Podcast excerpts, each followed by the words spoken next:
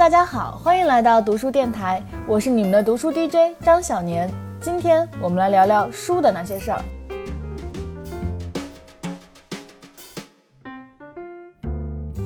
在每周五的这个板块里啊，我会为大家邀请到中信书店的图书选品编辑，来和大家分享一些关于选书买书的事情。那今天呢，我们请到了中信书店的选品编辑金猫，来和大家聊一聊那些关于猫的书。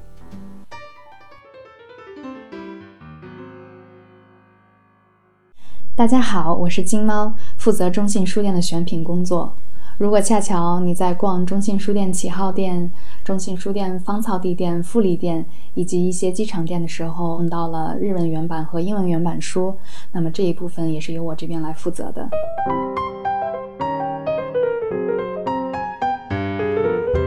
说起文学作品中的动物形象啊，大家也许并不陌生，不管是阿普列乌斯笔下的变形驴。迈尔维尔笔下的白鲸，还是动物形象的集大成者弗朗茨卡夫卡作品中的大甲虫和地洞里不知名的小动物，呃，乔治奥威尔著名的动物庄园，再到杰克伦敦狗的小说系列，呃，欧内斯特希顿的动物小说等等，动物形象可谓是千变万化，异彩纷呈。在人类文学发展史中呢，这些动物始终保持着非常重要的地位。并且丰富着文学世界多样的表现形式。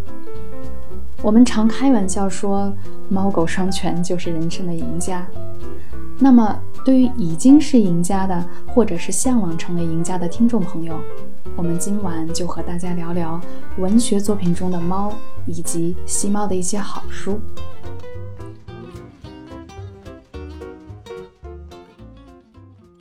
我们今天讨论的文学作品中的猫，大致可以分为两类：一类是原型动物的猫，一类是生成动物的猫。所谓生成动物，就是猫与人之间相互演变生成的复合动物形象。前面这种呢，或是在讨论猫作为动物本身，或是借用猫的视角观察人的社会，比如说夏目漱石的《我是猫》，而后者作为隐喻表达的载体。比如说，海边的卡夫卡中的咪咪。谈到猫作为动物本身，此时闪现在我脑海的是前几个月读到的，呃，Lee Israel 的半自传体小说《Can You Ever Forgive Me》，中文可以翻译成“你能原谅我吗？”呃，这本小说呢也有改编的同名电影，电影也是以书名命名。故事是以一个作家利益在穷困潦倒之际伪造名人书信出售等事件展开。独身、老年、贫困、养猫、写作、酗酒是这个故事的关键词。独身、贫困、写作，猫必然是最好的陪伴和灵感的来源。而作家利无法给自己生病的爱猫看宠物医生，也成为他伪造名人书信的一个诱因。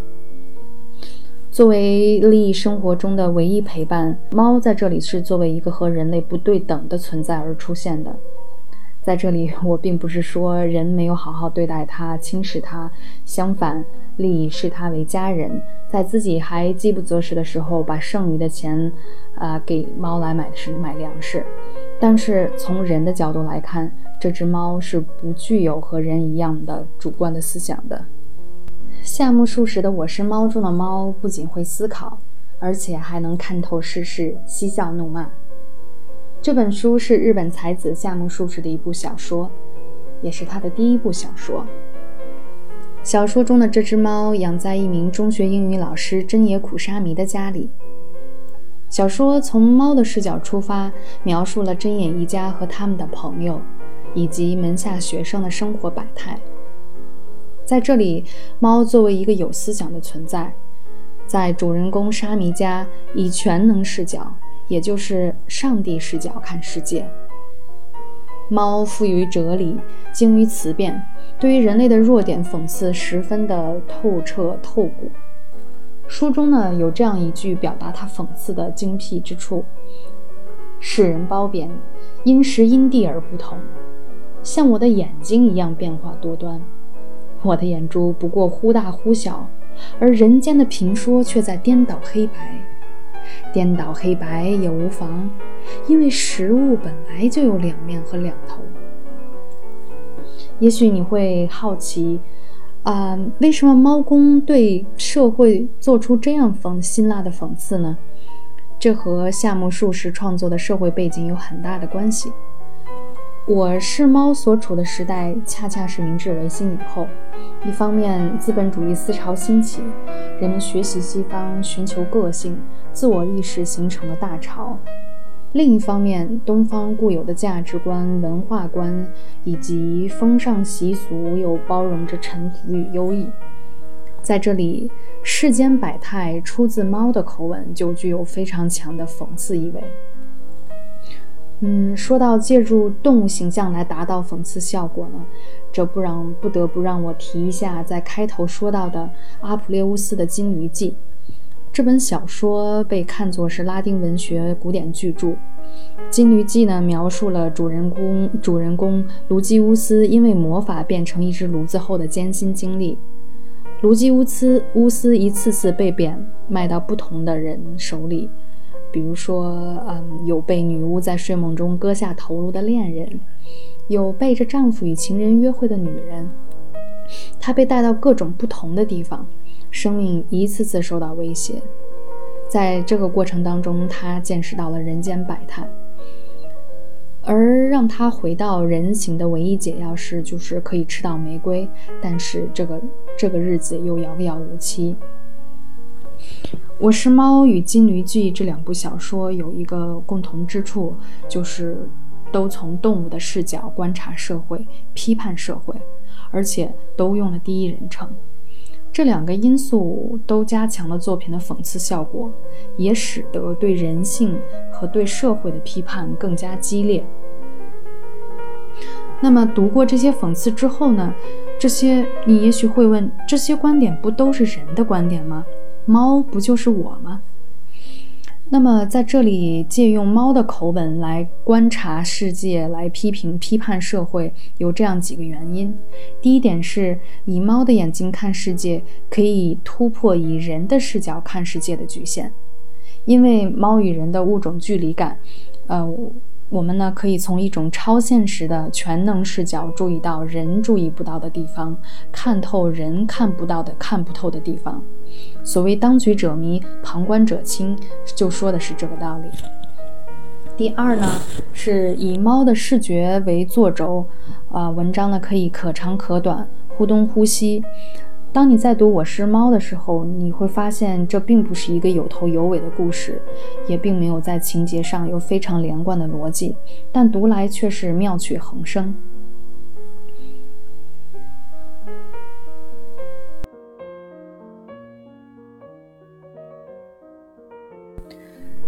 说完原型动物的两种猫，作家丽家里养的没有主观思想的。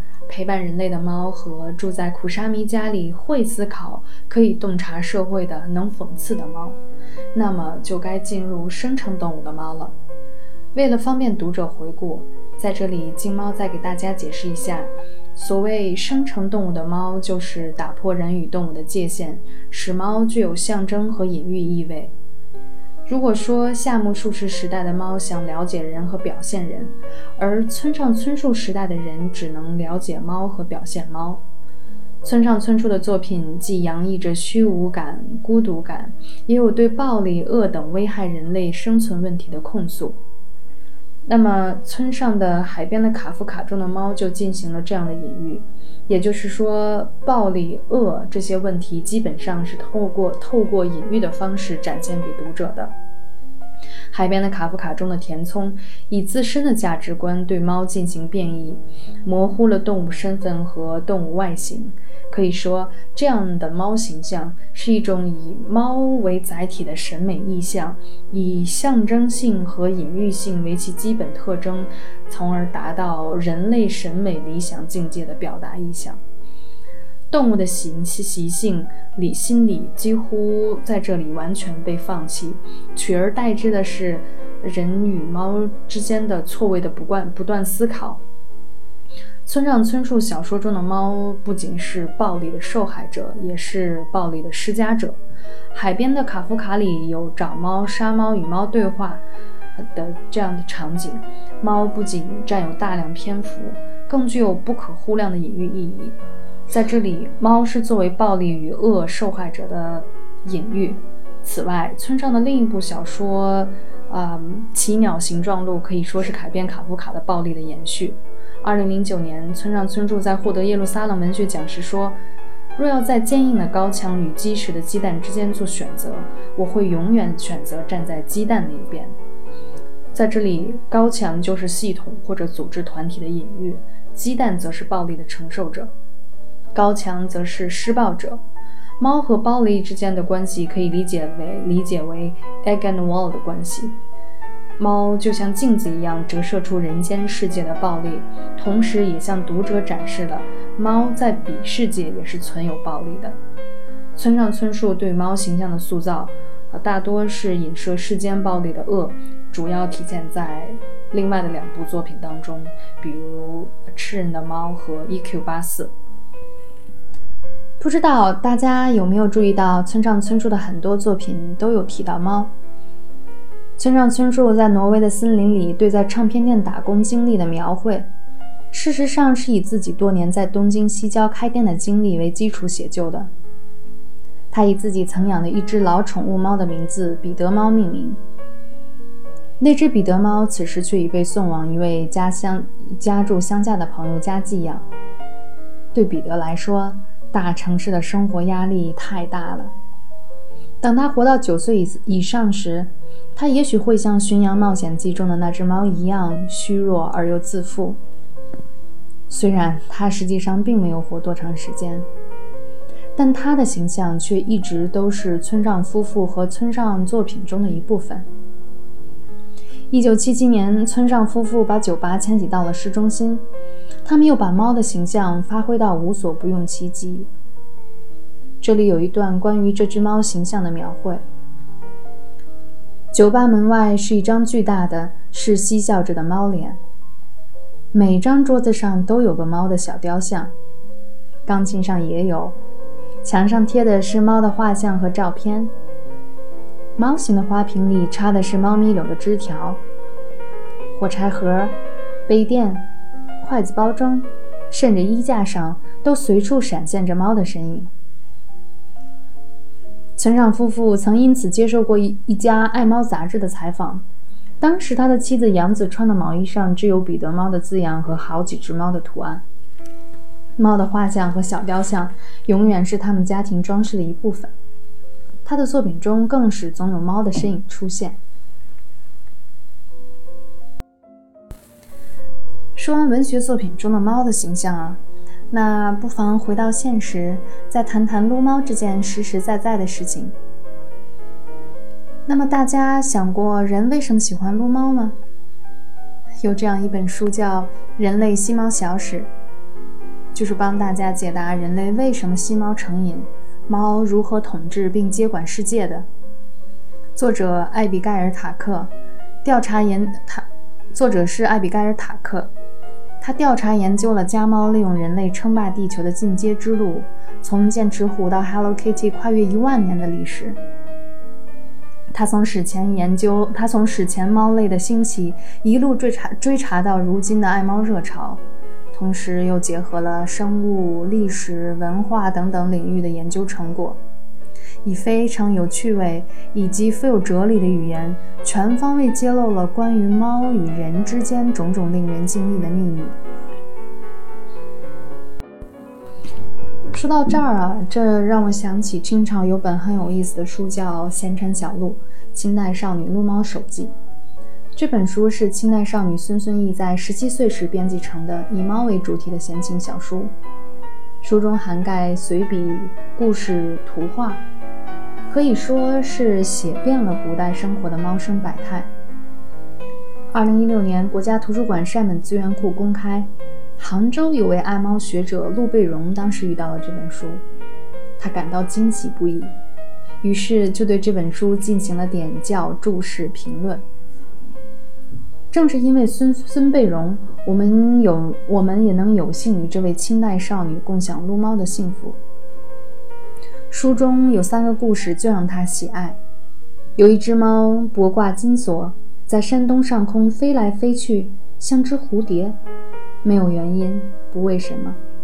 另一只猫在家里各种动物与用具都成精的时候闷声不吭。主人很害怕，告诉巫婆：“我家的东西全都在作怪，只有这只猫无异。”他便站起来，拱拱手说：“不敢。”第三只猫听人类唱歌，一时寄养，遂亲自上阵告唱，尽得打巢。怎么样？听了这些，大家是不是觉得这些猫各有特点啊？我们可以看出，古今的两位猫奴呢，跨越两百年的时空，通过这样的方式进行了一场爱猫撸猫的分享。听了这么多关于猫的故事，实体的、模糊的、切实可以实践的，大家是否觉得，即使身边没有猫可撸，猫的神秘？傲娇、潇洒自如的特质总是深深地吸引着我们呢。好了，今晚关于猫的话题就聊到这里。我是中信书店的金猫，祝大家与好书相识，有好书相伴。晚安。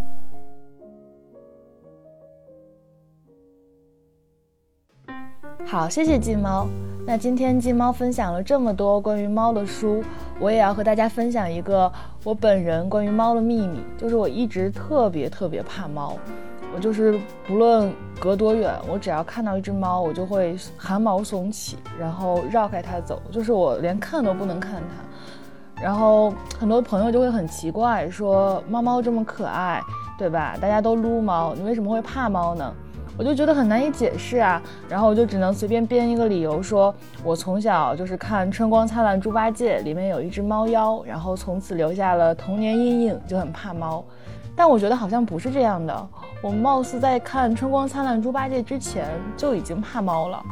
然后呢，上个周我和一个朋友聊天，这个朋友他从小就对动物特别有研究，然后现在也是动物保护协会的。然后他就告诉我说，其实人类怕猫是很正常的，因为呃，猫它不像狗啊、猪啊，猫它是一个并没有被人类完全驯化的物种。然后很多人的基因里，它其实是有这个怕猫的基因的，包括他会看到猫的长相，听到猫的声音，他就会不舒服。所以这个是有科学依据的。虽然呢，我对物理上的猫非常的惧怕，但是今天听了金猫给我们分享了这么多关于猫的书籍，我还是决定回去看一看一些关于猫的书。猫猫这么可爱，我们一起去读读它吧。欢迎收听今天的读书电台，我是你们的读书 DJ 张小年，我们下期再见。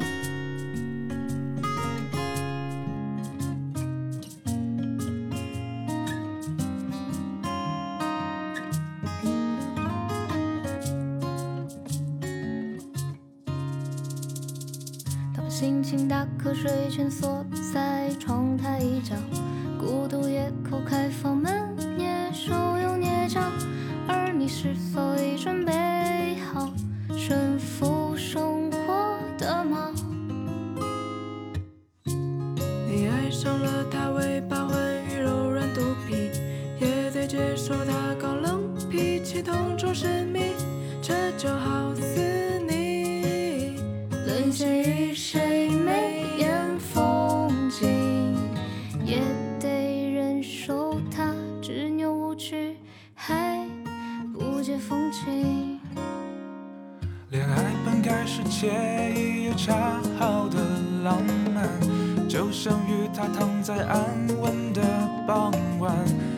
生活也总有些些不耐烦，比如下班迎接你涂鸦地板。所以谈恋爱前不如先养只猫。若你都没有办法把它照顾好，又凭什么叫嚣？要陪谁知道？天荒地老。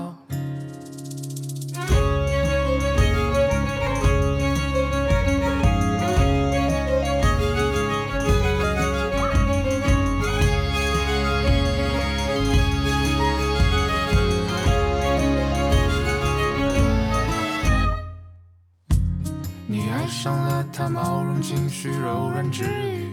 也得接受他傲娇嫌弃遗忘小雨，这就好似你钟情于谁不。曾经意的亲昵，也得忍受它邋遢随意与奇怪的逻辑。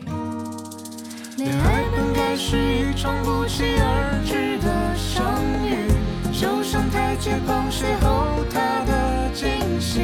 可生活难免仓促而又预料的分离。哦哦哦，所以谈恋爱前不如先养只猫，好提前感受现实原本的样貌。满地心事打包，收拾衣物牢骚。